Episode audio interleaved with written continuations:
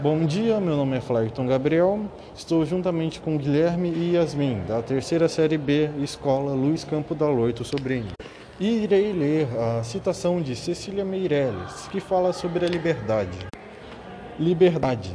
Essa palavra que o sonho humano alimenta e que não há ninguém que explique e ninguém que não entenda. Chegamos à conclusão que, segundo Cecília Meirelles, a liberdade é algo que a gente não consegue explicar, mas entende e sabe o que é. E sempre busca a liberdade.